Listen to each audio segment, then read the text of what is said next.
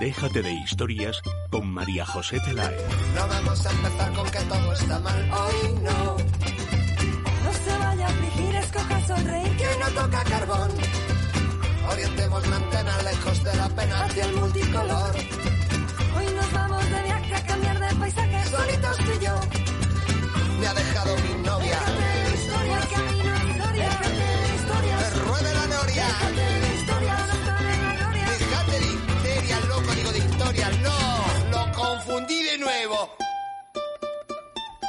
valor de tener maestros o guías en, en la vida. Algo que hay gente que no aprecia, pero hay muchos que desde luego que valoramos.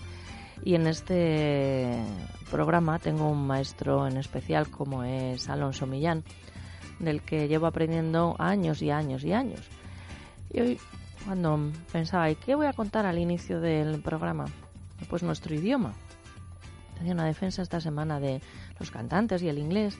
Y también recibíamos en la sección de los bravos y suspensos que presenta Teresa los lunes la llamada de una señora que decía, a ver si utilizamos más nuestro idioma. Y es verdad, tenemos un lenguaje tan rico y tan variado. Estaba rebuscando en mi mente alguna palabra de esas, a lo mejor en desuso, que ya no es tan habitual. Y le he preguntado a Juanjo, Juanjo, dime alguna palabra bonita en nuestro idioma. Y me ha dado otra lección, la simplicidad, las cosas básicas, me ha dicho libertad. Y lo hemos buscado en la RAE y define la libertad de muchísimas maneras, pero una como la facultad natural que tiene el hombre de obrar de una manera o de otra y de no obrar, que esto es muy importante, por lo que es responsable de sus actos. Estado o condición de quien no es esclavo, estado de quien no está preso. Cada vez más difícil en España. Facilidad, soltura, disposición natural para hacer algo con destreza. Algunos pintores tienen libertad de pincel y ciertos grabadores tienen libertad de buril y algunos periodistas tenemos libertad de palabra y en nuestro trabajo, cosa que cada vez es más inusual y desde luego algunos valoramos y mucho. Déjate de historias con María José Peláez. Es radio. ¿Para qué sirve un abogado? Cada vez tenemos menos tiempo y aumenta el número de personas que tienen un abogado. Un abogado es un profesional cualificado, preparado, que gestiona los problemas que el cliente le propone. Existen además muchas formas de contratación, ya que pueden hacerlo por meses, al año o eventualmente. Si huye de las sorpresas y no conoce los pasos que ha de seguir o piensa que su caso apenas tiene solución, es el momento de acudir a un buen especialista. Gabinete Jurídico Personalizado. Teléfono 91 570 18 85. Gabinete Jurídico Personalizado 91 570 1885.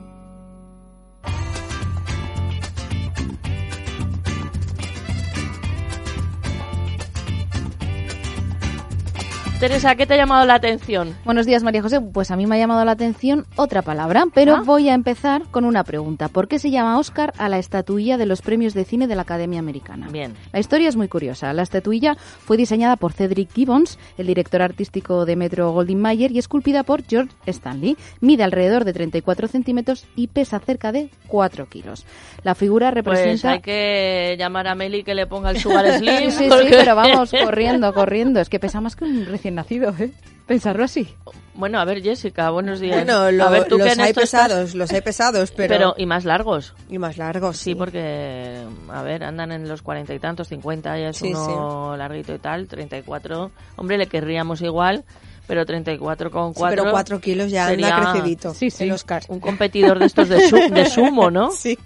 Bueno, otros datos. La figura representa a un caballero con los brazos cruzados y armado con una espada sobre un rollo de película de cinco radios. Cada uno simboliza las cinco ramas originales de la academia. Directores, productores, guionistas, actores y técnicos. Bueno, y aquí a lo que íbamos. El premio fue oficialmente bautizado como Academy Award of Merit, premio de la Academia al Mérito. Pero, según la leyenda más conocida, fue Margaret Herricks, en aquel momento bibliotecaria adjunta y más tarde directora ejecutiva de la propia academia, la que bautizó a la estatuilla como Oscar por su gran parecido con su primo Oscar Pierce, a quien llamaba cariñosamente tío Oscar. Pues fíjate, el tío Oscar. De ahí a la posteridad. No sabemos si el tío Oscar estaría con esas medidas y ese eh, peso, pero bueno, y calvo, dice Jessica también. Sí, me imagino que sí. Pero sería muy cariñoso. Eh, Jessica Sánchez, eh, Bruno, ¿va bien? Va bien, bien, sí, Bien. sí. Se mueve mucho. Se mueve mucho. Eso quiere decir que va bien. Ahora, por favor, mira, como fíjate tú, un tío Bruno dio nombre a unos premios, no- un tío Oscar, perdón, no sabemos Bruno lo que puede hacer, pero sí que nos enteramos de cosas muy peculiares. Este eh, bebé está previsto que venga cuando San Fermín, más o menos. La madre piensa que se va a adelantar, pero no sabemos qué es lo que va a suceder.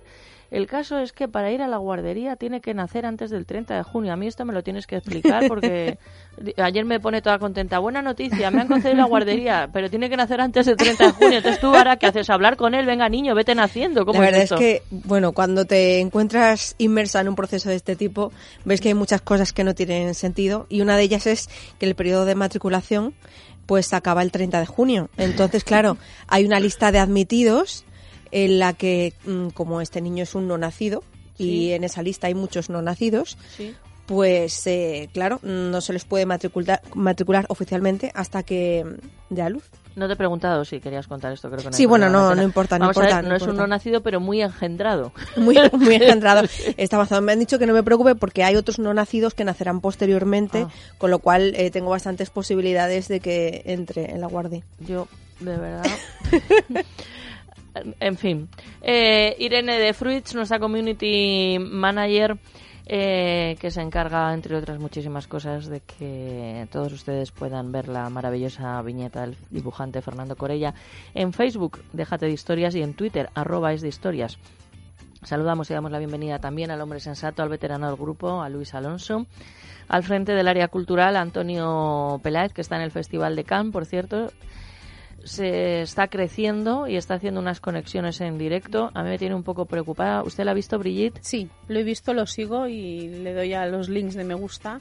Hace vídeos en directo desde Cannes. ¿Y, y usted qué diría que lleva en las orejas? Eso mismo me pregunté yo anoche cuando vi que eh, colgaba un vídeo. He deducido que son cascos inalámbricos. Digo Mm. yo, con que está la última en tecnología siempre este señor. Sí, eh, a mí me preocupó porque era una cosa así, tipo como un supositorio, pero en plan muy moderno. Y mi hija me dijo, tiene de todo, son los cascos de Apple estos, me parece, no sé qué, o esto, en fin. Bueno, pues allí está, en el Festival de, de Cannes. No sé cómo tendrán esa moqueta roja, Teresa. Pues esperemos que la tengan limpia y desinfectada, que es muy importante que por ahí va a pasar mucha gente, está pasando mucha gente. Y si no, que llamen a Limpieza Santa María, que es una empresa española especializada, como hemos dicho, en limpieza y desinfección de sofás, tapicería de pared, moqueta, alfombras. El teléfono 91 113 15 49. 91 113 15 49.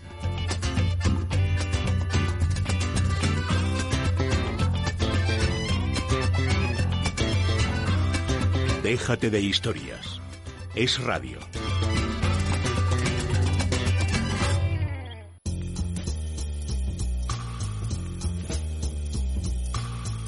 Luz Hernández, especialista en belleza y estética de luz, terapias naturales. ¿Es posible eliminar el acné?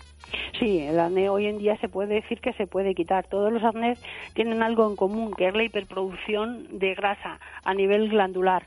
Entonces, una de las primeras cosas que tenemos que hacer es desobstruir ese poro donde está ese quiste, extraerlo y luego posteriormente regular la glándula sebácea, que para mí es importantísimo, porque una vez que hemos regulado la grasa quitamos la bacteria y empezamos también a su vez a quitar lo que son las cicatrices del acné. Utilizamos peeling vegetal, con lo cual secamos la piel y después regulamos las glándulas sebáceas. Primera consulta gratuita llamando al 91 578 1965 o acercándose a la calle Príncipe de Vergara número 28 91 578 1965.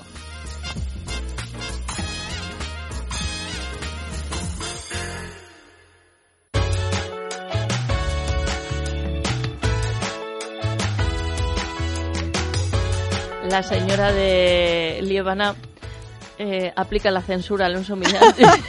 Pobrecito.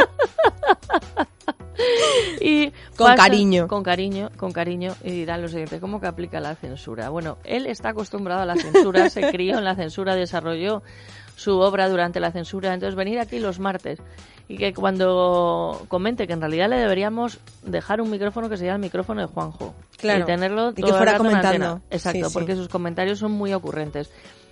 Pero, lejos de eso, yo le hago una señal a Jessica, Jessica la de ella obedece, gira el micrófono y le dejamos al lado. Entonces, cuando sale dice, no sé, a mí como no me dejáis expresarme. Pobrecito. Pero bueno, hoy le hemos puesto mantecados de la tauna para que esté contento. Eh, Están buenísimos, sí. dice, que como le he quitado el micro, pues pobre. En fin, hoy comenzaremos hablando de arquitectura con José Antonio Blasco Abad, que nos quiere hablar de un patito feo que se transformó en cisne. Nos deleitaremos, ya lo estamos haciendo, ¿eh? algunas más que otras, con las delicias artesanales dulces y saladas de la taona de Guzmán, que hoy además nos han traído unos mantecaditos hojaldrados de estos gourmet riquísimos. Oye, ¿cómo te los has aprendido de bien? eh? Hombre, hombre, hombre. Ana María Zaría también lo sabe bien. Eso. No sé si el nombre, pero degustarlos los ha degustado y hoy va a analizar el papel de la prensa. Juan José Alonso Millán abordará el capítulo cuarto ya de Jardiel Poncela y después de Boletín de la Una de la tarde vamos a conectar con Tono López Isturiz, secretario general del Partido Popular Europeo, Europeo perdón, para que nos cuente eh, cómo se ha vivido el atentado de Manchester desde allí. Entrevistaremos también a Borja Pascual, autor del libro Cómo montar un negocio online.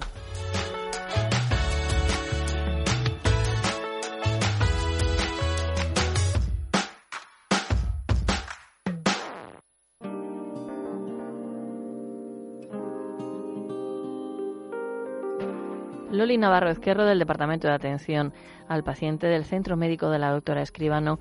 ¿Qué es la osteoporosis? Pues mira, María José, la osteoporosis no es más que una epidemia silenciosa, es una patología ósea, pero que no va a cursar con dolor. A mí no me avisa porque no hay ningún dolor. ¿Qué ocurre? Que nuestros huesos a partir de los 30 años van perdiendo consistencia. A mí no me duele nada y de repente a los 50 años me fracturo la cadera. Solo hay una manera de, eh, digamos, prevenir esta enfermedad y es haciendo anualmente densitometrías óseas. Una prueba en la que a pesar de que a mí no me duela nada, me puede decir cómo tengo mis huesos, tanto los huesos chiquititos, que son las trabéculas, como los huesos largos, que son los huesos corticales. Nosotros llevamos más de 20 años abogando por la prevención en la osteoporosis fundamental a partir de los 30-35 años, no después de la menopausia, es un gran error, eh, realizar una densitometría ósea al menos anualmente. Si Ujú. hay antecedentes, pues antes de los 30, pero al menos a partir de los 30 anualmente. Tratamiento en el Centro Médico de la Doctora Escribano sin antiinflamatorios, tratamiento de la artrosis, osteoporosis y fibromialgia llamando al 91 431 24 14. Primera consulta gratuita 91 431 24 14.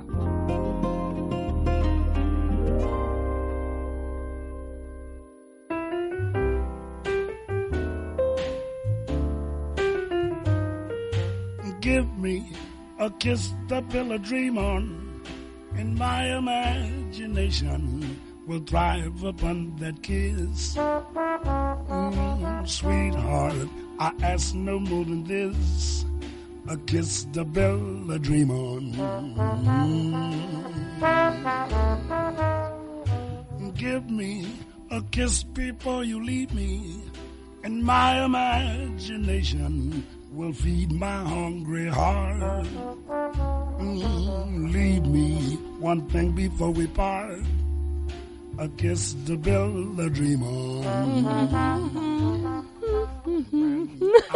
Ahí estaba tu momento. Estaba buscando, ¿eh? Sí, me he puesto aquí a parlotear y se me ha pasado el momento de cantar. Y José Antonio Blasco Abad es arquitecto y consejero delegado de Urban Networks y de Taller de Ideas.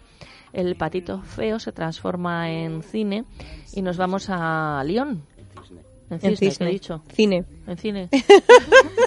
Bueno, también es una película. Yo veía los dibujitos animados de Gracias pequeña. por salvarme. ¿Cómo será el estado mental de Peláez hoy? Y, y que Jessica, con gran conmiseración, porque antes de empezar el programa estaba obsesionada. Mi bolso se traga los bolis.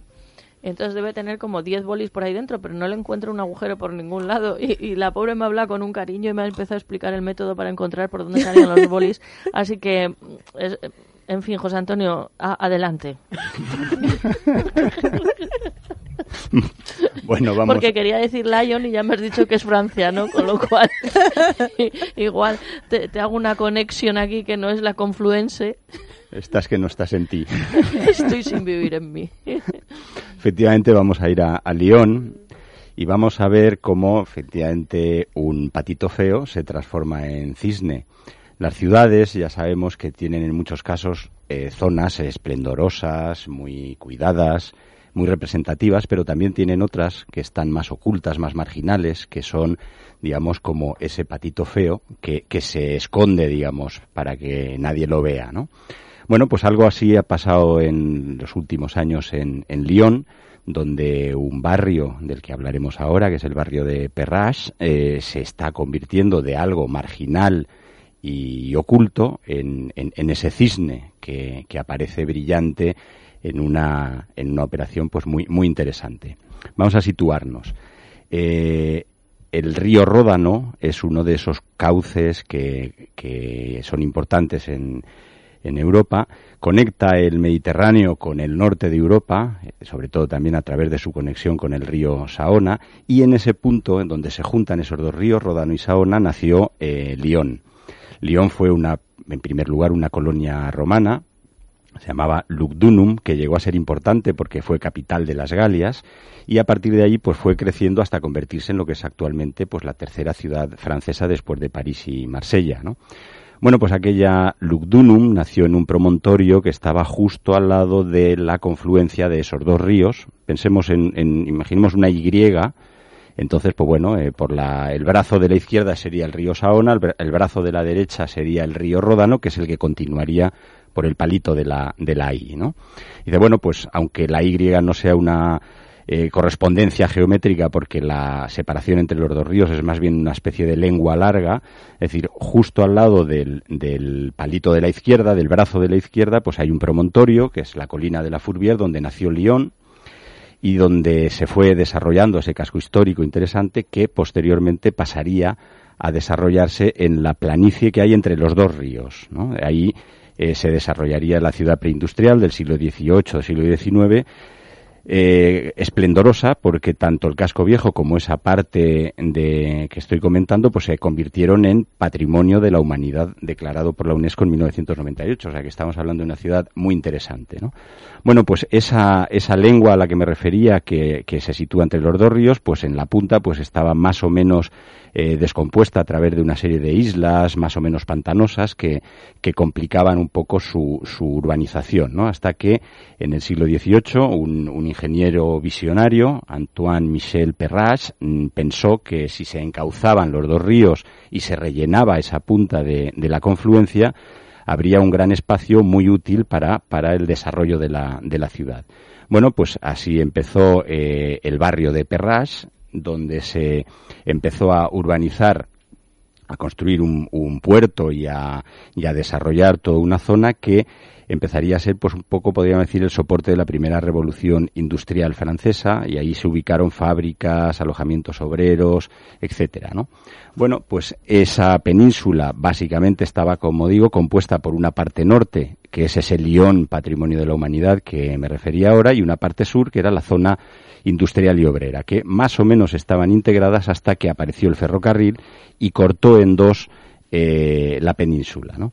Bueno, pues la parte sur, lo que es el barrio de Perras, se convertiría en una zona poco a poco de mala reputación, eh, el, el, ferrocarril cortaba y para atravesar de un sitio a otro había que cruzar pues unos pasos muy siniestros por debajo de las vías donde los lioneses pues no se atrevían casi a, a pasar y la punta industrial pues se convertiría en un lugar donde ubicar las cárceles, donde se desarrolló la, la prostitución y poco a poco pues bueno, pues fue siendo una zona absolutamente marginal que fue agravándose conforme pasó el tiempo porque a esa separación del ferrocarril pues llegarían también las separaciones provocadas por las autopistas, ahí confluyen la, la A6 que es la que une Lyon con París con la A7 que, que conecta Lyon con Marsella y se construiría incluso un gran edificio, un intercambiador con, tremendo de, de grande con aparcamientos, hoteles, etcétera, que todavía separaría más las dos zonas, ¿no? De manera que teníamos un, una zona, como decía, pues tremendamente representativa y visitada, que era la parte norte de la península, y una zona sur, que era ese patito feo, al que me refería al principio, donde nadie, ni siquiera los lioneses, pues se, se atrevían casi a entrar, ¿no? Bueno, pues eh, esa zona industrial que tenía un puerto pues más o menos activo y iría pues decayendo hasta que eh, prácticamente en 1995 pues se construyó otro puerto fluvial y eso pues eh, el puerto de, de la península pues se cerró y todavía eh, la decadencia pues fue todavía más grande, ¿no? Bueno, todo eso cambió a partir de ese año cuando se decidió poner en marcha un proyecto para regenerar esa parte de la ciudad que es lo que se llama Lyon Confluence o sea, la confluencia de Lyon. ¿no? Bueno, pues ese lugar es un lugar que poco a poco se ha ido regenerando a través de ese proyecto. Está dividido en dos zonas. A una le llaman la costa Saona, que es la parte, podríamos decir, occidental, la que da al, al, río Saona, y la costa Ródano, que es la que da al río Ródano, que es el que confluye por la derecha. ¿no? A partir de ahí se han ido construyendo edificios eh, muy interesantes eh, algunos políticos, como la sede del Consejo Regional del Departamento de Ron-Alps, o es decir un complejo pues comercial hotelero eh, un gran edificio museo de las ciencias que se inauguró en 2014 una serie de cubos muy peculiares que quien haya visitado en los últimos años Lyon los, recordará, cubos de colores naranjas, verdes, etcétera, que son oficinas, y está en marcha la, eh, el desarrollo de la parte derecha, que es lo que va un poco más retrasado, que es donde se van a ir incorporando pues nuevos usos, como por ejemplo pues el campus que ya está en marcha de la Universidad Católica de Lyon. En definitiva, eh, lo que era ese patito feo de, de Lyon, que estaba oculto y podríamos decir denostado, pues está transformando en un esplendoroso cisne que ha vuelto a ubicar, con todo lo que eso conlleva, a Lyon en el mapa de las grandes capitales internacionales.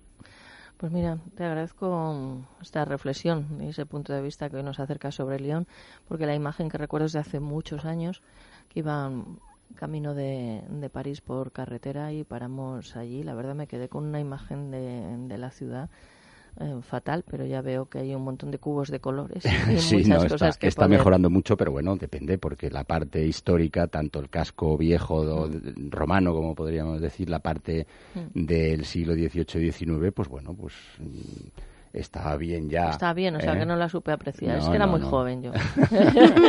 Podría ser, podría ser. Era muy joven. José Antonio Blasco Abad, arquitecto, consejero delegado de Urban Networks y de Taller de Ideas. Pueden seguir este tema y otros en la página web www.taller-medioideas.com. Make that moment live. Oh, give me what you alone can give. I kiss the pill I dream on.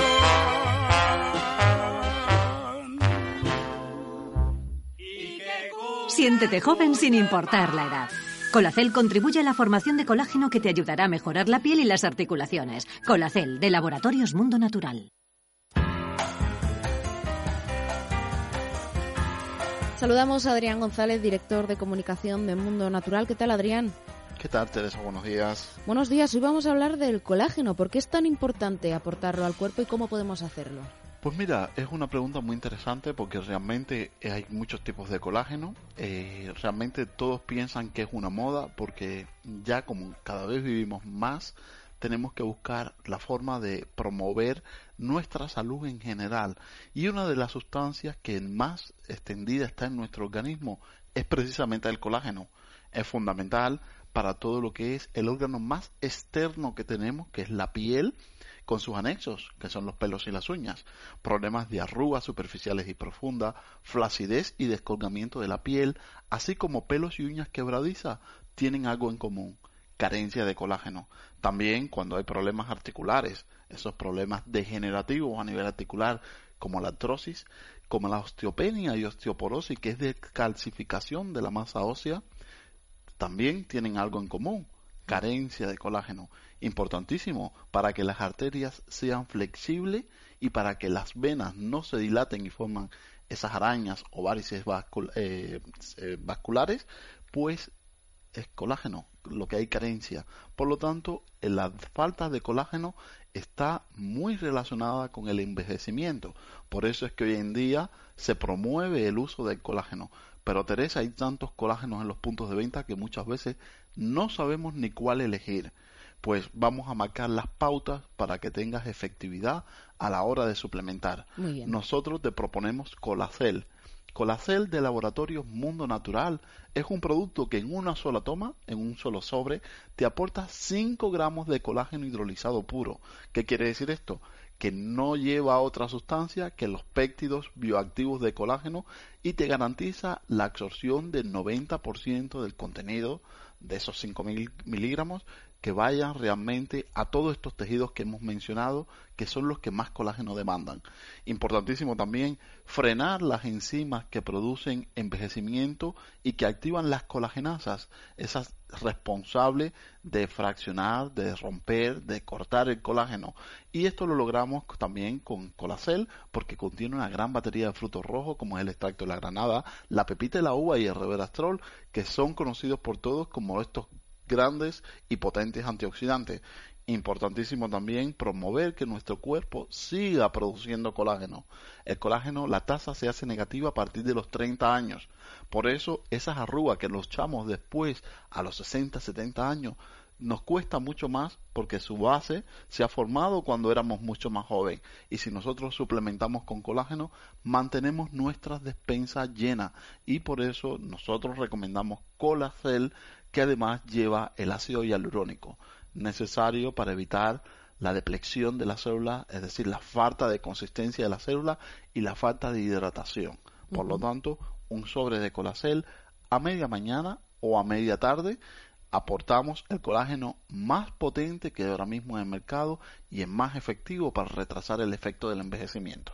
Colacel lo pueden encontrar en las parafarmacias del Corte Inglés y si tienen alguna duda sobre este producto o sobre cualquier otro, pueden llamar al teléfono de Mundo Natural el 91 446 0000 91 446 0000 y enterarse de todas las ofertas y promociones a través de la web parafarmaciamundonatural.es. Muchas gracias, Adrián. Muchas gracias, Teresa. Bienvenido a Parafarmacia Mundo Natural. Detrás de este saludo hay un equipo de técnicos especializados para ayudarte a mejorar tu salud. Profesionales que te asesorarán sobre el producto más adecuado para ti. Pero si prefieres informarte y hacer tus pedidos desde casa, visita nuestra web parafarmaciamundonatural.es. O llama al 91 446 0000. Mundo Natural. Tu tienda de salud y belleza natural. Déjate de historias con María José Peláez. Es radio. Faudrait pas que tu oublies. Une nuit, c'est pour une nuit. Fini veut dire fini. Que veux-tu que je fasse. C'est le temps qui passe. La Taona de Guzmán nos acompaña los miércoles Julia Fernández Ordiera, creadora y alma mater del grupo La Taona de Guzmán, y Brigitte Prieto Lao, directora de comunicación del grupo La Taona de Guzmán. Estamos teniendo a, a Julia de enviada especial en otros cometidos, que ya nos irá explicando la- el miércoles que, que viene. Y está con nosotros hoy Brigitte, a la que damos la bienvenida. Brigitte, buenos días. Buenos días. Y la enhorabuena por estos mantecados deliciosos que estamos degustando, ¿verdad, Ana María Zaría? Buenos días, sí, veo que me has alejado la caja. Porque yo creo que es, es un peligro, ¿eh?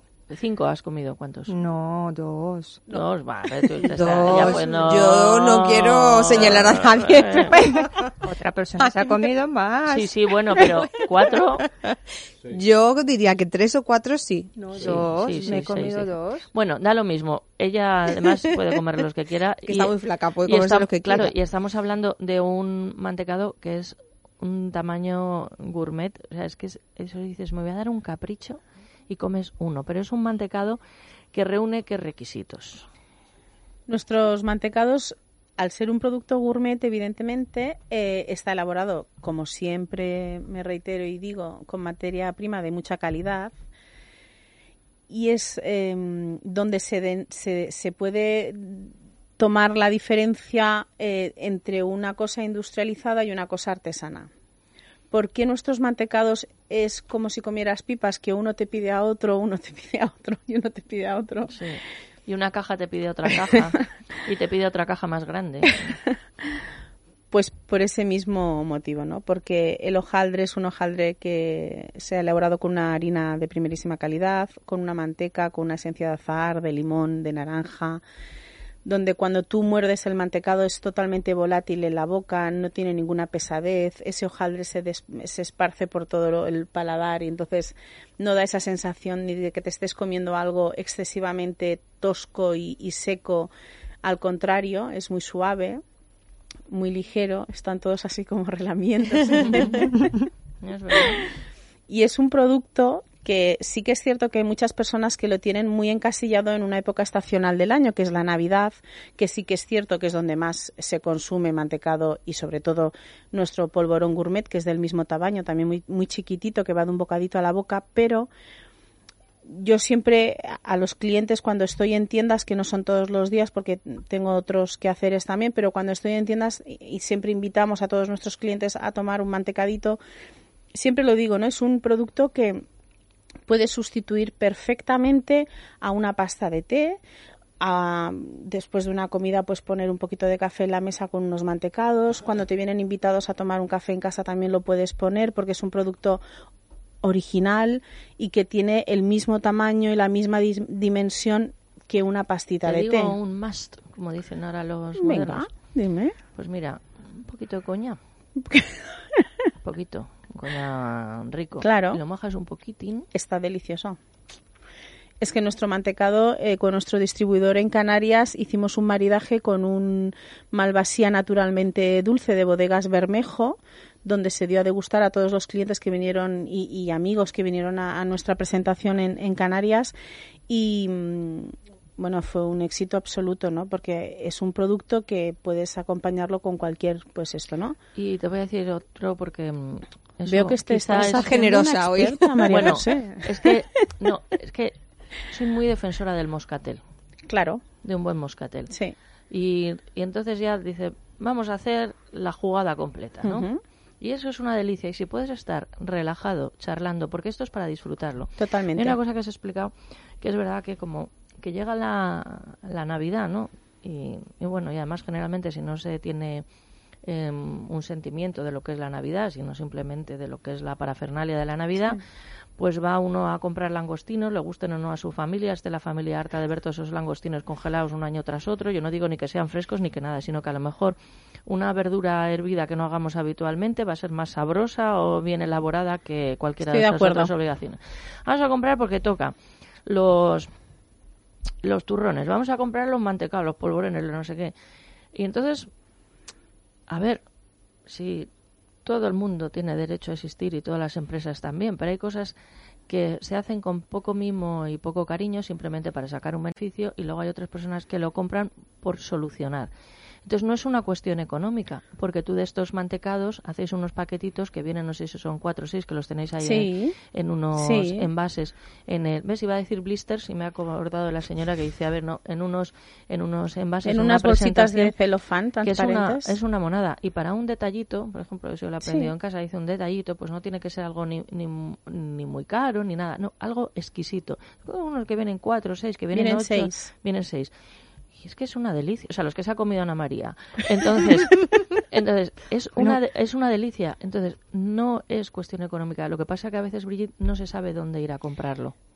Hoy os he traído este formato que habéis Sí. visto, que es el cartoncillo, que es un envase que nosotros eh, solamente tenemos en las tiendas en Madrid y a nuestros clientes en Madrid, porque, mm, bueno, eh, es un, un- un envase que puede, mm, al, al- tener mucho ajetreo en el viaje, en el trayecto, pues estos no llegan a Sevilla, no llegan a otros puntos donde nosotros tenemos la distribución de estos mantecados, ¿no? Em, estas cajitas son de 300 gramos, o sea, también tenemos nuestros envases gourmet, como ya sabéis y ya conocéis, que tenemos nuestra lata plateada que es muy bonita, que es eh, el buque insignia de nuestro mantecado. Y después tenemos unas cajitas de madera también eh, con, personalizadas con el nombre de la taona, que también se utilizan estas cajitas de madera para los lotes personalizados en, en, en Navidad, para nuestros clientes de empresa, para, para poder obsequiar a sus, a sus trabajadores o a sus amigos o a, o a quien fuere. Este, este envase de cartoncillo lo pueden encontrar en nuestras tiendas perfectamente. Y si no, entrando en www.lataonadeguzman.com eh, pueden hacernos el pedido. O si no, llamando también al teléfono 640 06 15 22 llaman, les atiendo yo personalmente a todos los clientes, que desde aquí también quiero dar las gracias a todos los oyentes de este programa porque son muchas las llamadas que recibimos, que recibo y todos eh, se les eh, puede facilitar eh, dónde lo pueden ir a buscar y toda la información que ellos precisen, ¿no? La Taona de Guzmán, dos establecimientos en Madrid, Santa Paciencia, Avenida Menéndez Pelayo 55 y Ordiera en la calle Menorca 55.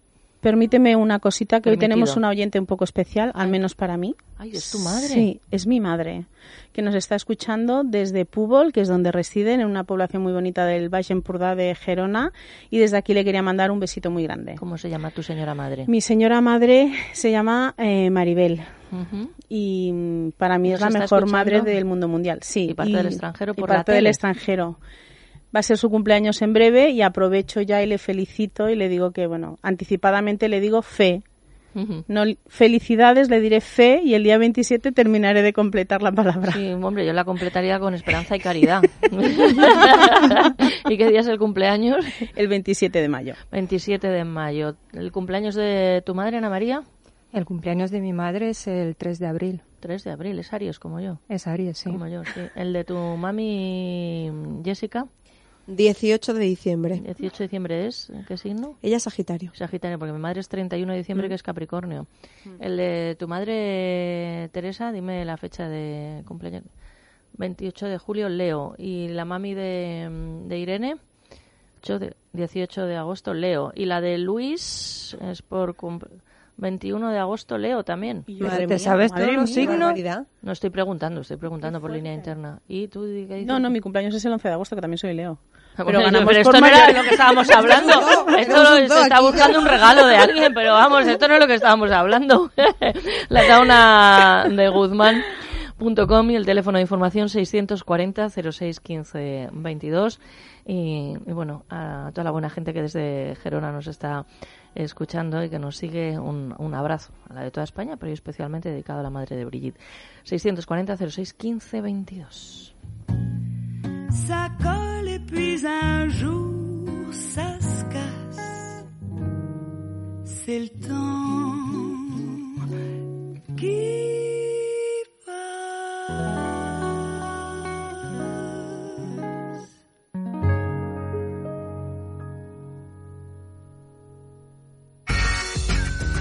Es radio. Si padece de varices y hemorroides, no sufra más. Llame al 91 562 2219. Los más modernos tratamientos, sin operación, sin anestesia, sin dolor, sin guardar reposo, sin efectos secundarios, sin alterar su ritmo de vida. Le aseguran la eliminación radical de varices, cualquiera sea su tamaño y calibre, como así también varices complicadas con úlceras. Piernas sanas y bonitas sin operación. Llame al 91 562 2219. Además, en el Centro Médico Doctora Herray se trata toda la patología no rectal, hemorroides, fisuras anales, fístulas perianales, quistes pilonidales y se determina el diagnóstico precoz del cáncer rectal. La más alta tecnología al servicio del paciente sin operación. Primera consulta gratuita y sin compromiso. Centro Médico Vascular y Proctológico Doctora Herraiz. General Hora 68, primero derecha, Madrid, 91 562 2219.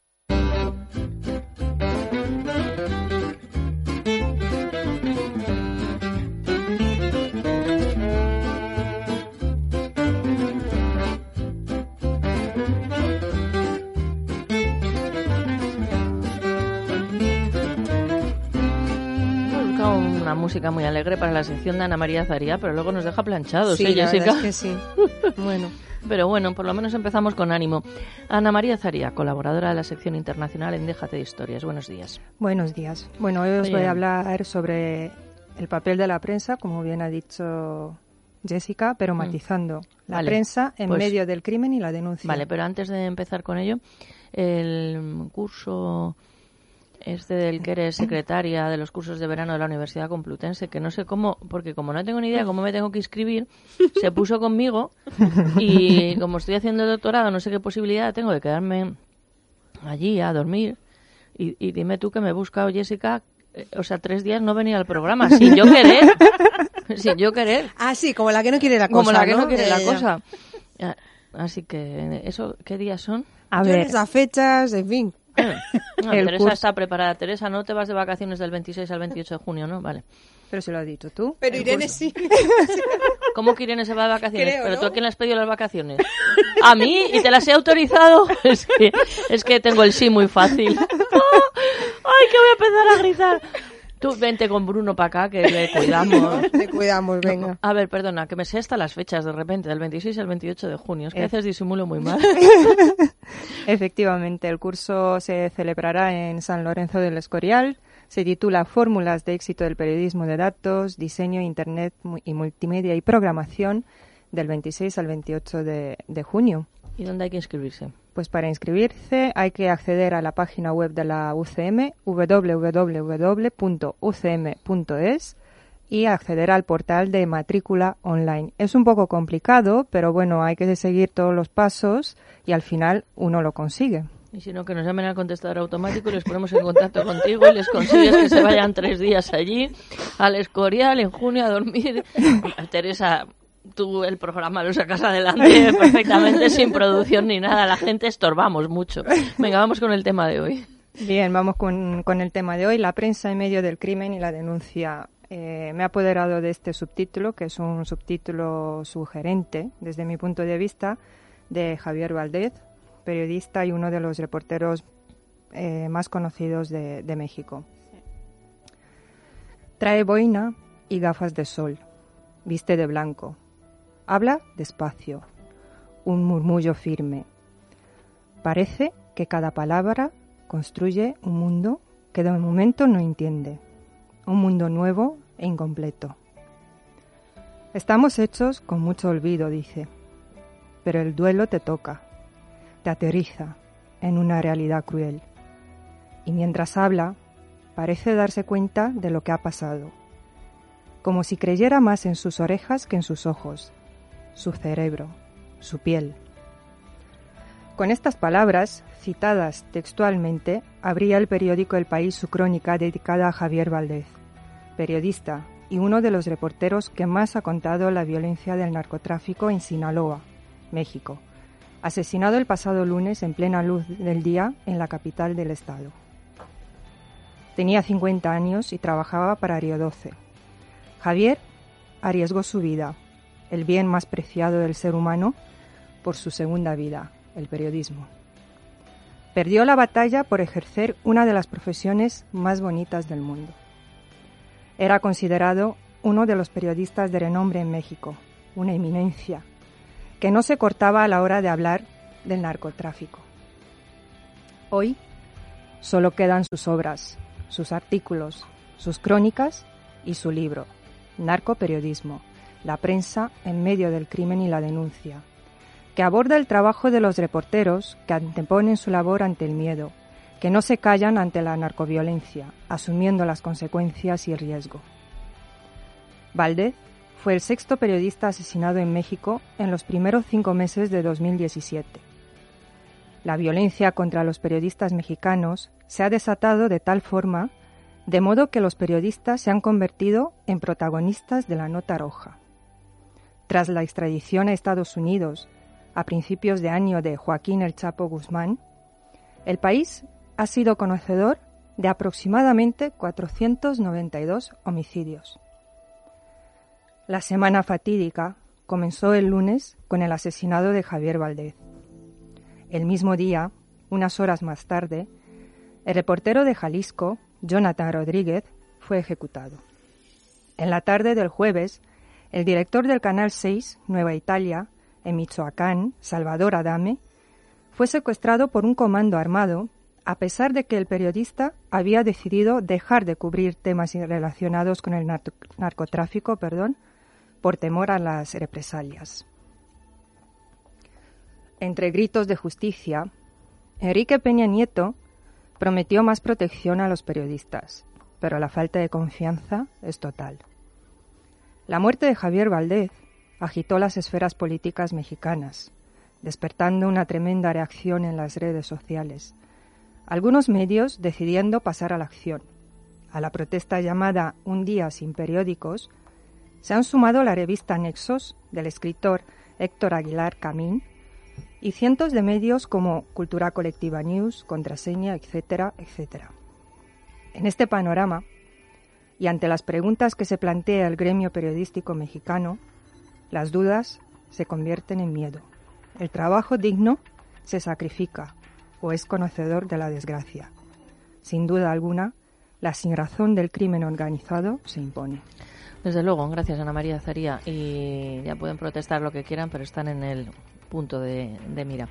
Situación totalmente distinta, afortunadamente, la que vivimos en España, porque podemos estar en puntos de mira en escenarios distintos, ¿eh? a lo mm. mejor en, juzgados que son muy lamentables y que conllevan además eh, pérdida de libertad o pérdida económica. Siempre los periodistas hemos estado ahí si ejercemos nuestro oficio como, como tiene que ser, pero estos son otras aguas muy, muy diferentes y afortunadamente muy distantes.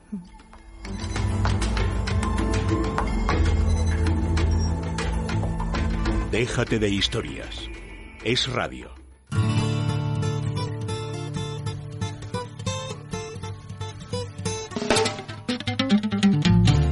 Y está con nosotros Rosa Oñate de Óptica Roma. Buenos días, Rosa. ¿Qué tal? Buenos días. Hoy vienes cargada de novedades porque nos quieres hablar de unos nuevos progresivos. Efectivamente, fíjate, el Varilus X. Entonces dices, ¿esto qué es? Si acababan de salir los Varilus S series que, que eran una maravilla, que, que, no tenían nada que ver con los, con los progresivos anteriores. Bueno, pues ahora el Varilus X aún no es mejor el Varilus series, el Varilus S series que estábamos antes. ¿Y por qué? Pues mira, porque están dando mayor importancia a la visión de cerca. ¿Y esto por qué ocurre? Pues porque tenemos unos jóvenes presbitas hoy día que lo quieren hacer todo a la vez, no quieren perder tiempo para nada, porque son, los llamamos los presbitas multitarea, porque quieren pasar de una, de, hacer una cosa a hacer otra. Y tú piensas que tú estás trabajando con una pantalla en un lado, a lo mejor tienes hasta otra pantalla en otro lado, luego tienes los papeles de cerca, más el ordenador y todo esto. Y entonces tú quieres ver perfectamente de cerca lo que abarcan tus brazos, que decimos los 80 centímetros que abarcan tus, tus brazos, en el momento que tú lo quieres ver. Entonces tenemos un progresivo con mayor volumen, con mayor profundidad de cerca, sin perder absolutamente para nada la visión de lejos. Con lo cual estamos consiguiendo un progresivo, que el efecto balanceo lo hemos quitado hemos conseguido, al tener mayor profundidad de campo, mucho mayor confort en, en, visual, mucho mayor descanso al final del día. Fíjate que tenemos en cuenta también la forma de mirar el ordenador, porque tú antes leías a, 40 centímetros y, y, no hacías, pero el ordenador se mira a otra distancia, se ve a otra distancia diferente. Tu postura de la columna, de la cabeza, de la nuca es totalmente diferente. Todas estas parámetros los tenemos en cuenta en el momento de hacerte el progresivo. Entonces, fíjate que en óptica Roma ya, aparte de graduar, como hemos graduado toda la vida, visión de lejos, visión de cerca, tenemos en cuenta lo que es el centro de rotación del ojo dentro de la cabeza, lo que se mueve el ojo dentro de la cabeza. La distancia de lectura a cada persona no es lo mismo. El que mide un 80 que el que mide un 60. Los brazos son diferentes y la distancia de lectura es totalmente diferente. ¿Cuál es el ojo dominante de esa persona? Siempre hay un ojo que dominante, aunque tengamos perfectamente la graduación en ambos ojos, hay un ojo dominante que dice ahora vamos a mirar a la derecha, ahora a la izquierda, ahora de arriba, ahora abajo. Ese ojo dominante lo tenemos en cuenta para que la visión binocular sea perfecta. Con lo cual, con el Varilux X hemos conseguido un progresivo que bueno, que hasta ahora el progresivo del siglo XXI, el que quiere, el que nos va a pedir todo el mundo a partir de ahora, por diciendo yo quiero ver cómo me veía cuando tenía 20 años, sin ningún problema. O sea que se adapta a las necesidades de cada persona. Se adapta a las necesidades de cada persona porque son totalmente personalizados. Cada persona es única, cada graduación es única y cada persona tiene su progresivo único para él, hecho especialmente para él, con lo cual estamos garantizando una visión y una adaptación que hasta ahora no la teníamos con ningún, con cualquier otro progresivo. Óptica Roma siempre cuida de nuestra vista, de nuestra audición, tienen toda la información en www.opticaroma.com y hay siete ópticas en Madrid. Puede consultar la más cercana en esta misma web, opticaroma.com. Muchas gracias, Rosa. Gracias, otro día.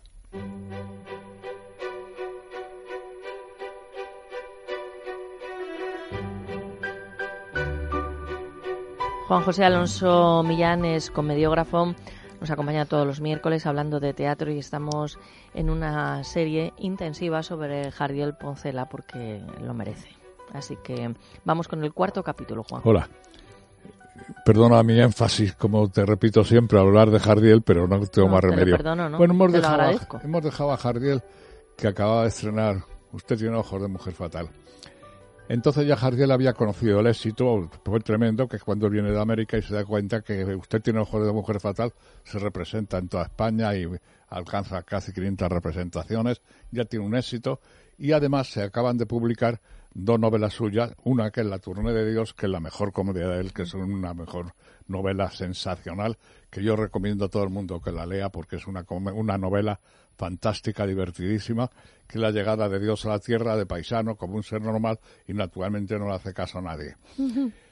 Y luego hubo una vez 11.000 vírgenes, que también es una comedia, una novela muy divertida.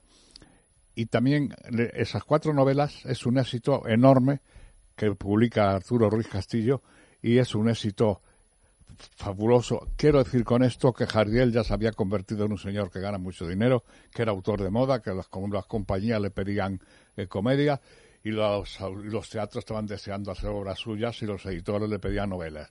Y cuando está en todo esto, ah, por cierto, que tenía un, se compró un coche, un hispano suiza, descapotable, que la envidia a todo el mundo porque era de los mejores. En Madrid es que había cuatro coches. Pues uno de ellos era el de Jardier, que era una maravilla de coche divertido y demás. Y cuando estamos en esto tan divertido, pues aparece el 18 de julio. Naturalmente es la fecha histórica del año 36, que no hemos vivido casi nadie los que estamos aquí, pero que es tal disparate que no, no, tengo por menos que hacer un paréntesis y hablar un poco lo que ocurrió Jardiel para que vean ustedes y que no se vuelva a repetir nunca una guerra civil porque es de las cosas más espantosas, cómica a la vez, pero cómica, tragicómica, pero que creo que voy a tratar de, explicar hoy un poco para que eso, como decía antes, una guerra civil entre hermanos y eso es la cosa más grotesca y más cruel que se puede dar. Llega el 18 de julio. Lo primero que le pasa a Jardiel es que cuatro milicianos se llevan el coche. Él iba en su coche y le dijeron, baja, baja. Y dos chicos y dos chicas, milicianos, con el mono y dos fusiles, fusiles cada uno, le dicen, se llevan el coche, claro, lógico. Era el 18 de julio. Jardiel no se metió jamás en política, no, estuvo escrito a ningún... Era un hombre de sentido común, eso sí, pero nada de, política, ni sus teatros y sus novelas son políticas en absoluto. Y el, en, el mes de agosto le van a una llegan unos unos tíos a su casa y se lo llevan eso que se llamaba dar el paseo, pero no era dar el paseo, se lo llevan a una checa que es donde se metían la gente que cogían a la checa que estaba en, en que yo no sé dónde está, pero debe ser el palacio de Medinaceli, que tampoco sé dónde está, y ahí estaba la checa donde llevan a Jardiel. Ahí había un comandante que le detiene y demás, y, y le dice que, que, bueno, encima de la mesa se encuentran con varias denuncias que habían hecho gente de su profesión, como es lógico. Porque ahí te denunciaban, te denunciaban por cualquier cosa, por ir a misa, por lo que fuera. Y a este le denunciaban porque tenía amigos fascistas bueno, y le denunciaban. Ya, habían, ya se habían cargado a Muñoz Seca y se habían cargado a García Lorca, ¿eh? Así estaba la cosa. Entonces, eh, este dice, ¿qué va a decir? Pues mire usted, yo no sé nada de esto. Y le dice el tío, aquí tengo denuncias suyas donde me dicen eso. Denuncias de la profesión, para que veamos cómo está el teatro.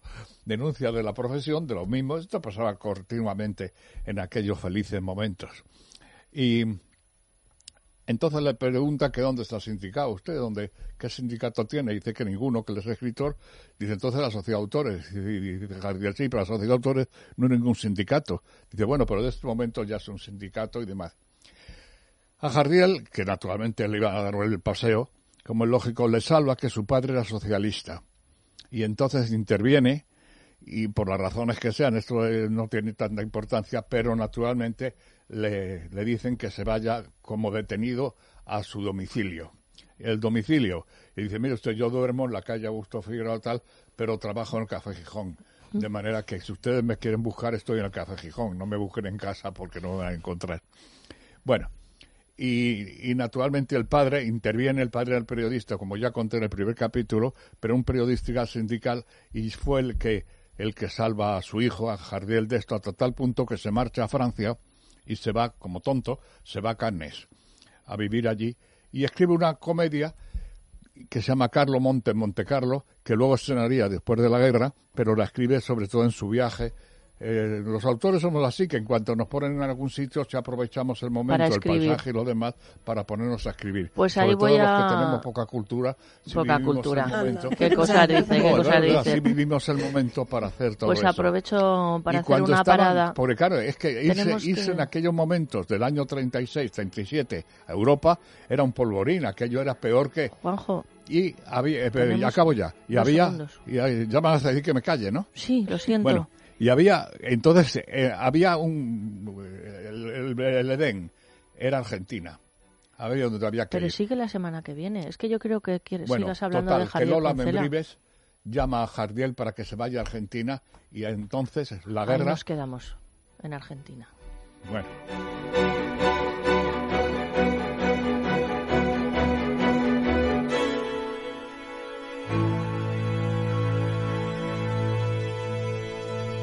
Déjate de historias con María José Peláez. Es radio.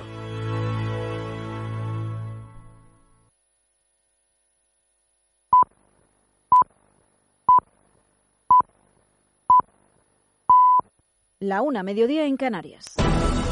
Es radio. Servicios informativos. Saludos, muy buenas tardes. Tenemos noticia de última hora en relación al Partido Socialista porque ya tiene portavoz provisional en el Congreso. El elegido de momento va a ser José Luis Ábalos Paloma Cuevas. El nombre del diputado valenciano era el que más sonaba para ocupar este puesto. Recordamos que fue uno de los coordinadores de campaña de Pedro Sánchez junto a Adriana Lastra. De hecho, hace menos de una hora Sánchez volvía a Ferraz tras ganar las primarias y lo hacía acompañado de Lastra y Ábalos. El diputado valenciano será portavoz interino. La dirección definitiva del PSOE será, será la propuesta por la Ejecutiva Federal que salga del próximo Congreso que recordamos se celebrará el 16 y 18 de junio. Gracias, Paloma. Y nos vamos también al Congreso. Allí tenemos noticia también de última hora porque en estos momentos el líder de Ciudadanos, Albert Rivera, está previsto que se reúna con la mujer del que fuera alcalde de Caracas, con Antonio de- Ledesma, detenido por el régimen de Nicolás Maduro. Mariano Alonso, buenas tardes. ¿Qué tal, Noelia? Buenas tardes. Pues efectivamente, en estos momentos va a comenzar esa reunión del líder de Ciudadanos con Michi Capriles ante los planes de Nicolás Maduro de seguir adelante con esa asamblea constituyente contraria a la asamblea elegida por los venezolanos en las urnas. Albert Rivera ha dicho que el gobierno español no puede ponerse de perfil y ha explicado la situación en declaraciones a los medios. La situación es muy preocupante, por eso me ha pedido esta reunión. Ellos creen que, estamos ante un auténtico golpe de Estado. Evidentemente que el constituyente lo haga el presidente, del, en este caso de la República, y no tenga en cuenta para nada al resto de partidos políticos y pretende hacerlo de una manera al margen de la ley y de la propia Constitución actual, pues es un atropello democrático y nosotros estamos con los demócratas, no con, con los eh, tiranos en este caso. ¿no? Así que vamos a escuchar lo que nos cuenta Mitzi Capriles, lo que nos cuentan los demócratas venezolanos Y además, mientras tanto, en Cataluña, los separatistas del PDK están presentando en estos momentos su campaña oficial para el referéndum de independencia. Será el 1 de junio cuando empiecen a empapelar las calles. Esmeralda Ruiz. Y lo hacen, hay que destacarlo, Noelia, por separado de Esquerra, su socio de gobierno, que ya pasado, el pasado viernes hizo pública su campaña en la calle. La coordinadora del partido, Montserrat Candini, es quien ha dado a conocer las líneas generales de esta puesta en escena del partido del presidente en la calle. Su objetivo, dicen, recorrer de punta a punta toda Cataluña. Crearán grupos de mensajería y una especie de radio online donde cada día a las 17.14, hora significativa para el independentismo,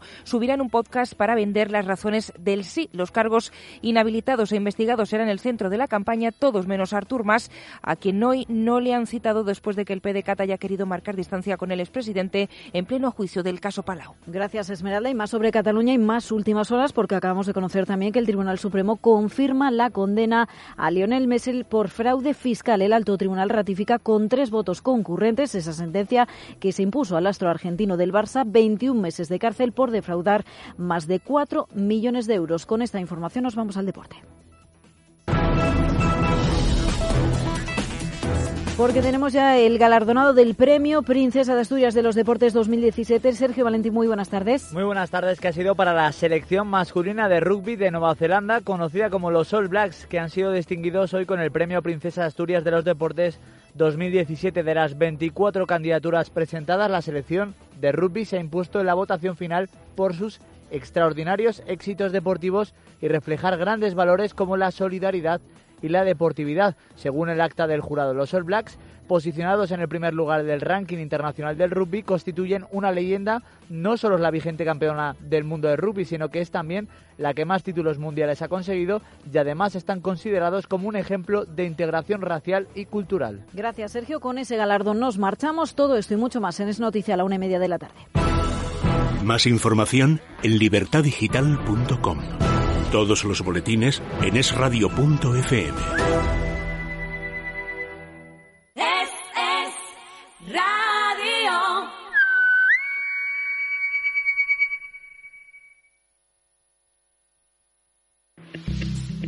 Meli, estás guapísima. Con un tipo estupendo. Te veo con una ropa que cada vez te sienta mejor. Hoy hasta enseñando un poco el, el ombligo. ¿Qué has hecho? Pues mira, cuidarme un poco y tomar este nuevo producto que para mí es revolucionario, el Sugar Slim. ¿En qué consiste? ¿Cómo funciona? Es muy sencillo. Tienes que tomar dos gramos al día. Quiere decir, dos por la mañana, dos antes de comer y dos antes de cenar. ¿Por qué? Porque los dos gramos es lo que hace, está hecho de cáscara de cacahuete. Y lo que hace es como si tuvieras una bolsa de plástico a la hora de comerlo y en vez de pasar al aparato digestivo y al intestino, directamente va a la basura. Y entonces solo no absorbes el 86%. Me parece que lo que queda es un 12 o algo o por ahí. Entonces, imagínate una pizza que solo la porción de esa pizza es lo que vas a comer. ¿Cuándo se notan los efectos? En la primera semana, gente de mi entorno, que dicen ahora los cursis, eh, dos kilos. Y, por ejemplo, esa ansiedad que entra para picar entre horas, eh, ¿ayuda a disminuirla? Sí, pero esto no es porque el producto tiene algo para que... No, no, no, no. Es que como regula el azúcar, tu organismo no tiene bajadas, porque te pegas un desayuno copioso y a las 12 de la mañana el azúcar ya está en- a- abajo. Entonces necesitas volver a comer. O por la noche cuando llegas a casa hambriento, porque efectivamente ya el azúcar está a, a- a bajo mínimos. Esto es lo que hace que regula el azúcar. Sugar Slim es un producto de Prisma Natural, especialistas en salud y bienestar, de venta en farmacias, para farmacias y centros especializados. Lo puede encontrar con un 10% de descuento en Parafarmacia de Confianza. El teléfono es el 91 279 4700. Sugar Slim 91 279 4700.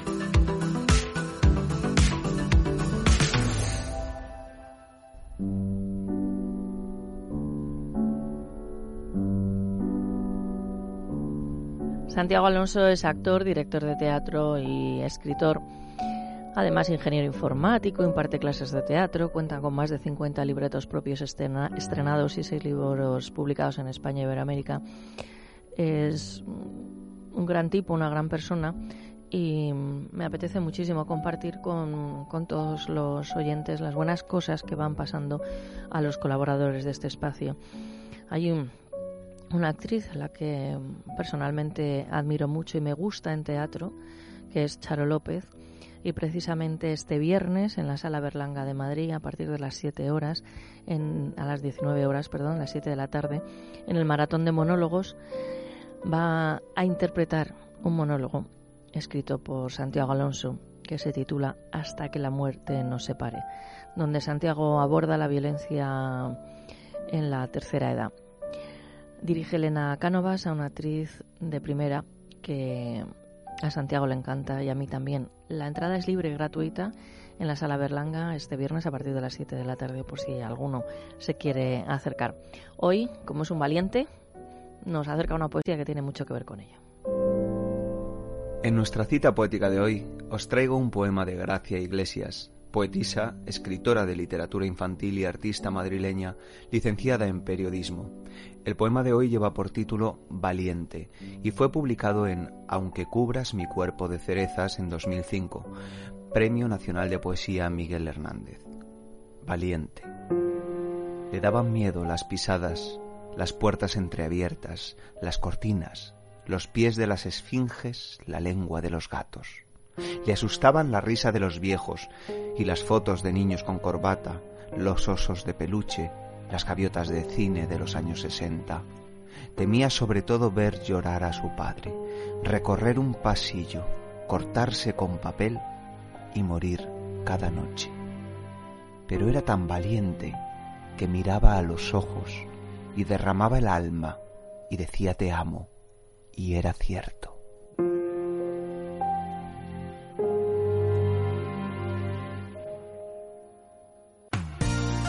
Que sí, que está sucio. Lo que pasa es que nos acostumbramos a verlo así y no puede ser.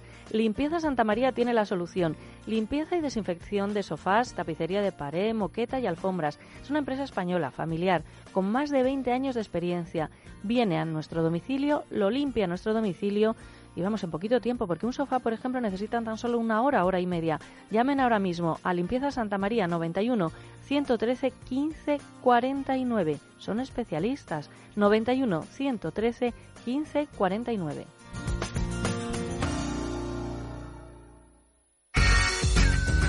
Es radio. Si no tienes ganas de nada, te sientes deprimida, te ves cara y cuerpo dejado o envejecido, pues aquí viene Meli Camacho. Pues te recomiendo, María José, un tratamiento de toda confianza. No solo te va a estimular las endorfinas para estar más animada, sino que va a despertar tus células de la piel, de la cara y del cuerpo, para que segreguen colágeno, elastina y ácido hialurónico, produciendo tu propio cosmético. Me comentabas, Meli, que es un láser que tiene muchísimos seguidores y muy buena fama. ¿Por qué? Pues por algo muy simple, que la gente no quiere saber nada de inyecciones, ni de cirugías, ni siquiera de rellenos. Tienen miedo a cambiar las facciones de su cara. En cambio, con este láser se van a ver espectaculares, pero no van a saber que se han hecho nada.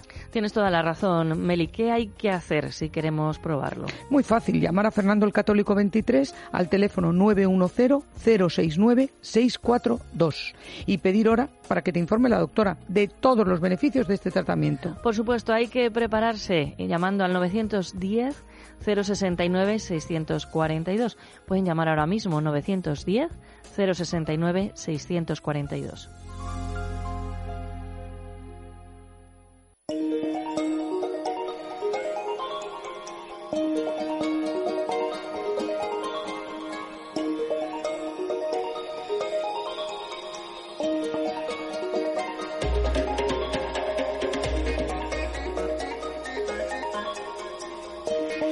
Nos vamos hasta el Parlamento Europeo. Allí nos espera Antonio López Istúriz, secretario general del Partido Popular Europeo. Buenos días, Antonio. Muy buenos días. Hoy vamos a hablar de dos temas. En primer lugar, del atentado que sucedió el lunes por la noche en Manchester, donde desgraciadamente murieron 22 personas y hay 59 heridos. Antonio, cuéntanos cuál ha sido la reacción del Parlamento Europeo. Bueno, pues aparte, lógicamente, de guardar un minuto de silencio, que lo guardaremos hoy en el plenario del Parlamento, yo creo que la, la, yo creo que la mejor reacción indudablemente también ha sido por parte de su presidente, de nuestro amigo Antonio Tajani, el presidente del Parlamento Europeo, que ha dicho que desde luego la seguridad está por encima del Brexit. Eso para, para quien lo tenga muy claro, eh, aquí estamos discutiendo de muchas cuestiones, de la inmigración, de los dineros, eh, en fin, de, de, las, de, los proyectos europeos en el Reino Unido, etcétera, etcétera, ¿no? Pero lo importante, lo que es la seguridad, evidentemente queda completamente fuera de toda esta negociación es una cuestión, la coordinación, la labor de inteligencia, de seguridad entre todas nuestras policías y nuestros órganos judiciales es fundamental en la lucha contra el terrorismo. Quienes conocemos un poco ese mundo, desgraciadamente sabemos que no es una cuestión, como vemos en muchos países europeos, de poner soldados en la calle, como van a hacer ahora en el Reino Unido, sino que es una labor previa, muy sacrificada, muy dura, de inteligencia, de inversión de muchos años, como sabemos también en España, desgraciadamente, debido a que nuestras experiencias con el terrorismo. Uh -huh. Por lo tanto, podemos decir que Europa se une frente al terrorismo, ¿verdad? Lleva tiempo ya, lleva tiempo ya, eh, frente a un pasado bastante, digamos, flojo, eh, poco reconocedor de los fenómenos terroristas, eh, bueno, no afectaba a la mayoría de los países europeos, ahora, pues claro, todo el mundo ya es consciente. Lo bueno es que en estas cuestiones yo sí estoy observando una coordinación y una, desde luego, y una acción común por parte de todas las fuerzas y cuerpos de seguridad del Estado europeos bastante más rápido de lo que suele ser habitual en otras materias europeas, afortunadamente. Uh -huh. También hemos visto mucha solidaridad por parte de todas las personas ¿no? que se encontraban cerca de, del atentado. Hemos visto cómo ofrecían sus casas, cómo cuidaban de esos sí. niños que hasta que llegaran sus padres. Eso es una muestra de solidaridad total. Sin duda, sin duda, sin duda. Y una, un gran ejemplo para todos. Y bueno, yo creo que eso pasaría, pasa en España, pasa en cualquier lado, ¿no? En un momento esto drama, ¿no? Y ahí surgen, la, luego la gente, ves a la gente, ¿no? Cómo reacciona y cómo, los que, sobre todo los que han ayudado, hay algunos casos, ¿no? Como siempre, ¿no? Aislados y tan también de heroísmo, ¿no? De gente que lo da todo en ese momento, más cuando más lo necesita, desde luego, el prójimo. El segundo tema que nos gustaría tratar es la visita de Donald Trump a Bruselas, que creo, Tono, que se espera para esta tarde. Sí, efectivamente, ya está blindada la ciudad y ante la visita de Trump. Yo no sé, normalmente cuando hay un presidente norteamericano suele haber este tipo de, vamos, de acción de seguridad, pero esta vez yo creo que lo han doblado. Yo creo que no es muy popular el hombre. Sí, sí, sí, sí, según, en fin, según he eh, podido leer, decía en un artículo que Estados Unidos ha exigido información detallada sobre todos y cada uno de los habitantes de las calles por donde pasará el presidente para verificar su grado de fiabilidad. O sea, medidas totalmente extremas. No, yo no estoy en una de esas calles, con lo cual, pues bueno, en fin, no me siento compelido, pero bueno, en fin, eh, yo creo que eh, bueno, pues lo, quien siembra recoge, ¿no? Es un hombre también con unas declaraciones altisonantes que están provocando pues mucha división, ¿no? Eh, en nuestro caso, pues bueno, eh, atentos a lo que diga, viene a la cumbre de la OTAN y luego va a tener una reunión con Juncker y, ah, y con Tusk. Para los oyentes sepan, son el presidente de la Comisión Europea y del Consejo Europeo, máximos órganos de gobierno de la Unión Europea. Es como si viniesen a reunirse con el rey y con el presidente del gobierno en España. un dato interesante para los oyentes. fíjense ustedes que después de todas las bravatas y tonterías que se dijeron durante la campaña en Estados Unidos eh, por parte de Trump sobre el tema del Brexit, ¿no? Apoyando al Brexit. Eh, para él el proyecto de la Unión Europea es un proyecto sin fondo. En fin, vaya, resulta que ahora su primera visita es a Bruselas en el marco de la OTAN, pero también se va a entrevistar con las autoridades europeas y deja Londres para octubre, noviembre. Es decir, eh, en sus viajes ya se nota claramente cuál es la prioridad. El mercado de 500 millones de usuarios europeo o el de 70 millones británico. Esas son las realidades que yo muchas veces hemos especificado sobre quién tiene la sartén por el mango en estas negociaciones para tranquilidad de los oyentes. Vendrán momentos muy duros, indudablemente, eh, sobre todo en nuestro caso en España, van a jugar los británicos con el tema de Gibraltar, van a jugar también con el turismo eh, y con otras cuestiones, pero no que no decaiga el ánimo. Somos nosotros quienes tenemos al final la decisión final eh, y, en fin ya ven como el, presidente norteamericano lo primero que hace es visitar a las autoridades europeas antes que las británicas. Todo un síntoma después de todas las tonterías que, ya digo, tuvimos que escuchar el año pasado y que algunos oyentes se acordarán. Sí, como estuve en Bruselas hace 20 años y era todo precioso, ahora es como vivir en un infierno, ¿no? A esas te refieres más o menos, ¿no? Sí, sí, sí. Que las dijo en enero de 2016. Bueno, sí, efectivamente, sí, sí, sí. Pero bueno, yo, yo, yo que escuché mucha tontería. Hay que tener una paciencia enorme estos días, ¿no? Sobre todo con muchas declaraciones populistas de izquierda, de derecha, donde vengan, ¿no? Ser un gobernante en estos momentos de centro, como pasa en España, en otros lados, ¿no? Es decir, eh, es, es en estos momentos muy duro, ¿no? Porque tienes que, tienes que recibir tortas todos los días para que luego al final, fíjense, pues, es que simplemente como botón de muestra, ¿no? Este asunto de las todas las insultos que hubo contra la Unión Europea, ¿no? Y tal, por parte de Trump. Y, vuelvo a insistir, la primera visita que hace es Arabia Saudita, Israel, el Papa y Bruselas. En fin, bueno, pues ya pongamos que cada uno que haga sus cuentas y que piense lo que quiera.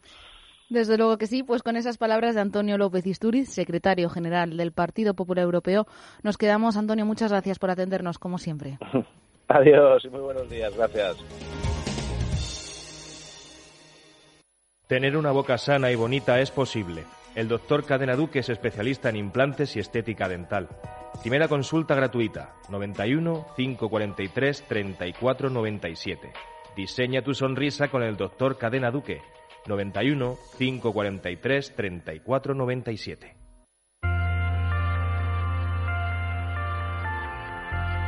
Déjate de historias con María José Peláez. Es radio.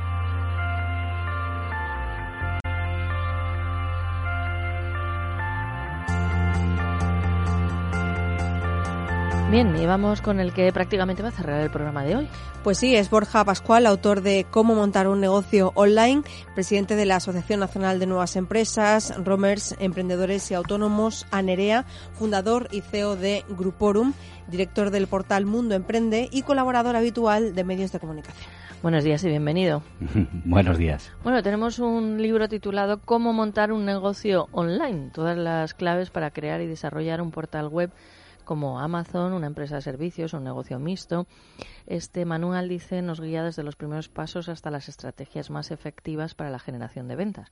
Sí. Ahora, te diría, Borja, mm, tú mm, darás el modus operandi, ¿no? Pero la idea la tiene que tener cada uno, porque claro, lo de Amazon igual ahora parece fácil, pero ahí va cuando lo pensaron, ¿no? Sí, además eh, lo primero que hago en el libro es eh, poner de manifiesto la gran distancia que hay entre la percepción que tiene la gente de un negocio online, que normalmente es una percepción de un negocio más sencillo que un negocio tradicional, en el que no requiere mucha inversión o en el que no hay que dedicarle mucho tiempo. Bueno, pues eh, lo primero para que podamos poner un negocio a funcionar y que sea rentable, en este caso online, eh, tenemos que tener la información correcta de primera mano.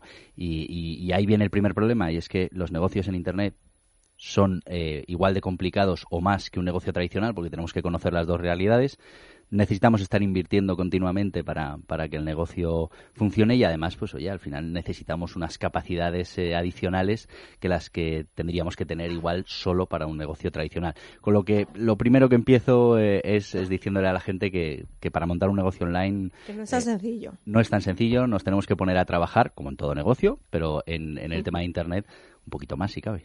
Das unas pautas, Borja, eh, de cómo empezar, pero también das las claves eh, para no cometer los errores más comunes, podríamos decir. Sí. ¿Cuál es el que está en el top top de esa lista, el error más común de todos? Pues fíjate que hemos empezado por ahí. El, el principal error es partir con esa información equivocada de lo sencillo que es.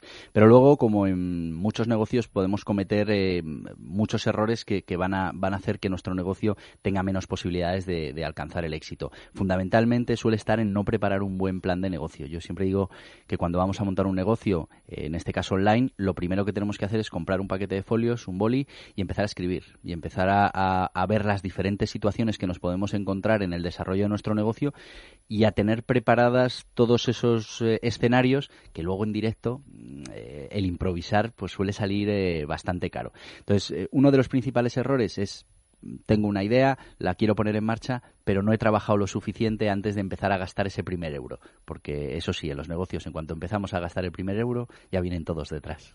Desde luego. También te cargas algunos mitos eh, y a mí hay uno en especial que, que me gusta, que me llama la atención porque también estoy de acuerdo y es que las redes sociales están un poco sobrevaloradas. Muchísimo. Eh, eh, hay mucha gente que cuando monta un negocio online lo primero que te dice es, mira, si es que yo con, con mis seguidores y con mis familiares y con mis amigos ya tengo suficiente para el negocio. Bueno, eso es eh, totalmente falso. De hecho, tendrías que tener unas redes sociales eh, mundiales para que entre toda esa gente hubiera eh, un posible cliente. Ten en cuenta que hay gente que te puede seguir en las redes sociales, pero de ahí a que tengan la necesidad de, de ese producto que estás vendiendo o de ese servicio que estás ofreciendo, pues eh, va a un abismo. Y ese, eso es una de las cosas que, que además se repite muchas veces. El- yo ya eh, moviéndolo en las redes sociales eh, voy a ser capaz de que el negocio funcione. Bueno, vas a ser capaz de, de hacer como en un negocio tradicional, la famosa inauguración, en la que al final tiramos de la familia, los amigos, alguna compra por compasión, pues porque estamos empezando el negocio, pero poca cosa más. No vamos a conseguir que nuestro negocio tenga éxito. Ana María Zaría. Eh, sí, yo quería hacer una, una pequeña pregunta porque, bueno, se está hablando del plan de negocio, plan de marketing, todo esto es el mundo de, de- del negocio y de, de la, de la empresa. Pero, ¿qué tipo de herramientas digitales recomienda para poner en marcha este tipo de negocio? Porque hoy en día, como está el auge de, de las páginas web, de los blogs, de todo lo demás, quiero decir, ¿cuáles son las herramientas digitales de las que se puede partir? Sí, lo, lo primero eh, y fundamental es que, que- que veamos dónde está nuestro cliente y cómo podemos llegar hasta nuestro cliente. Muchas veces es interesante montar nuestra propia página web, eh, nuestra propia tienda, pero otras veces es mucho más interesante igual utilizar una que ya está en funcionamiento como pueda ser Amazon. Eh, o si estamos vendiendo servicios, igual ni siquiera nos hace de falta una tienda online o nos hace falta eh, una simplemente con una página web podemos ofrecer nuestros servicios. Muy importante saber dónde está nuestro cliente, qué necesidades tienes y a partir de ahí empezar a utilizar las herramientas que nos ofrece Internet. Vamos a tener que tener esa página web o esa tienda online o, o esa infraestructura para ofrecer los productos y sobre todo vamos a tener que utilizar desde el primer día herramientas para captar clientes, que es la base fundamental de un negocio online. Tenemos que conocer lo que es el SEO. Online y no offline. online, sí. y- Sí, pero, pero imagínate en un online. Ya, que- ya, pero quiero decir que en cualquier Mira, negocio, si no tienes clientes, el, el negocio online, además, cuando tú montas una tienda, es como si estuvieras poniendo eh, eh, un, un comercio tradicional en un descampado en mitad de la nada. Exacto, Estamos hablando de 1.600 millones de páginas web. ¿Cómo pretendes Fíjate. montar la tienda y que alguien vaya a visitarte? O sea, desde el primer día tienes que estar contratando lo que yo llamo eh, el autobús de japoneses de- en el aeropuerto. lo tienes que estar llevando a tu tienda para que compren. Y poco a poco ya irás construyendo las carreteras que hagan que, que te lleguen los clientes. Pero montar un negocio online, fundamentalmente, estamos hablando de estar fomentando desde el primer día la venta con herramientas que, como, como bien preguntabas, eh, eh, son fundamentales dentro de Internet, como puede ser todo el desarrollo de estrategias SEO, SEM, que es esa compra de, de anuncios desde el primer día, y luego muchas otras estrategias que nos van a hacer poco a poco eh, que nuestra inversión y que nuestro negocio sea rentable. Bueno, vas a estar firmando en la Feria del Libro el próximo 31 de mayo a las. 7 y media de la tarde.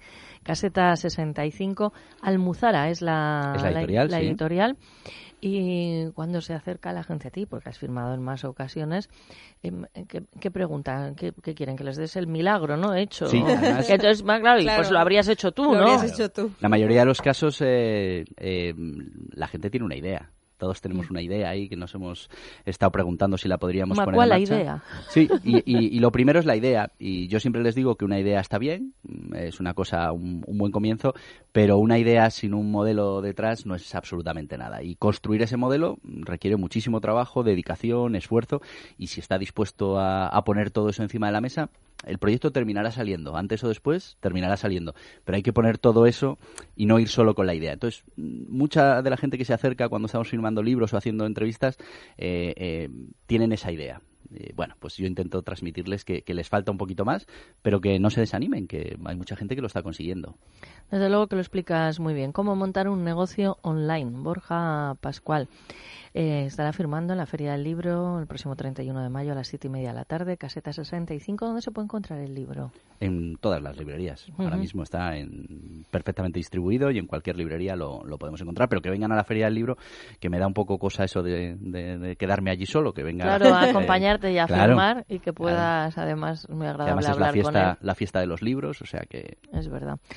Teresa, ¿y la fiesta de la gastronomía? La fiesta de la gastronomía nos lleva directamente a Restaurante Ferreiro porque está el 31 de mayo también. Si va a estar Borja firmando libros, pues luego podemos ir a celebrarlo a Ferreiro. Bien, bien. Restaurante Ferreiro porque es para disfrutar de ese menú quinta edición del mes del rabo de toro en Madrid con unos aperitivos de la casa, un primer plato a elegir, un segundo plato donde está el protagonista. Rabo de toro estofado al estilo tradicional con patatas fritas en daditos y verduritas. ¿Que preferimos pescado? Pues también hay un lomo de merluza fantástico. El teléfono 91 553 93 42 91 553 93 42. Irene de Fruits. Que si alguien se ha perdido algún programa de Déjate de Historias o de alguno de la casa, de Es Radio, lo que tiene que hacer es buscarlos en formato podcast. Es la manera, es la manera más fácil y sencilla, además es gratuito. Y lo único que tienen que hacer es meterse en la página web www.esradio.fm.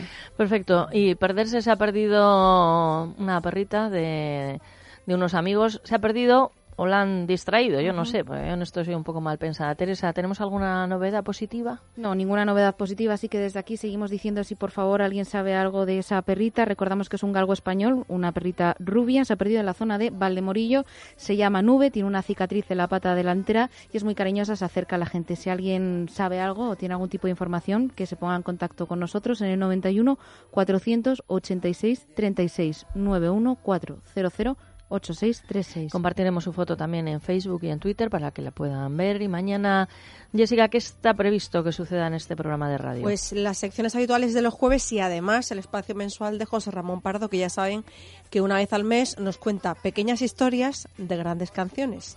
Exacto, José Ramón Pardo. Y creo que vamos a ir luego de celebración, ¿no? Sí, vamos a, a ir de celebrar el quinto aniversario del programa.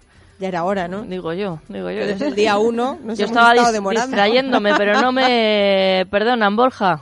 hacen bien, hacen bien. Dice, a ver, Peláez, todos los días recomendando el menú de rabo de, de toro y qué pasa con nosotros, que no vamos a ir a celebrarlo. Claro, me han pegado la chica. ¿eh? Claro. Digo, bueno, Luis. es ¿no? mañana la celebración. Sí, O sea, aquí no, está. no, estás- ¿Tú estás en Toledo? ¿Dónde andas? Yo mañana me, me marcho por la tarde a Toledo. Eh, Bueno, pues te damos una neverita para que te lleves Mandaremos para el una camino. foto para hacerte sufrir. No, no, no, foto no, porque si no, luego me arrepiento y lo mismo vuelvo. Bueno, pues, pedimos permiso ahí al sheriff de Toledo. Eso es. bueno, que nos vamos, que sean ustedes muy, pero que muy malos, que dicen los que entienden de esto, que es divertidísimo. No se vaya a afligir, es hacia el multicolor. Hoy nos vamos de viaje a cambiar de paisaje, solitos tú y yo. Me ha dejado mi novia. Historia, camino, historia, historia. Que ruede la noria. Historia, doctor en la gloria. Dejate de histeria, loco, digo de historia. No, lo confundí de nuevo. Con dolores no se puede vivir. Deje de sufrir. Centro Médico Doctora Esquivano le ofrece tratamiento sin antiinflamatorios. Primera consulta gratuita. 91 431 24 14. Tratamiento de la artrosis, osteoporosis y fibromialgia. 91 431 24 14.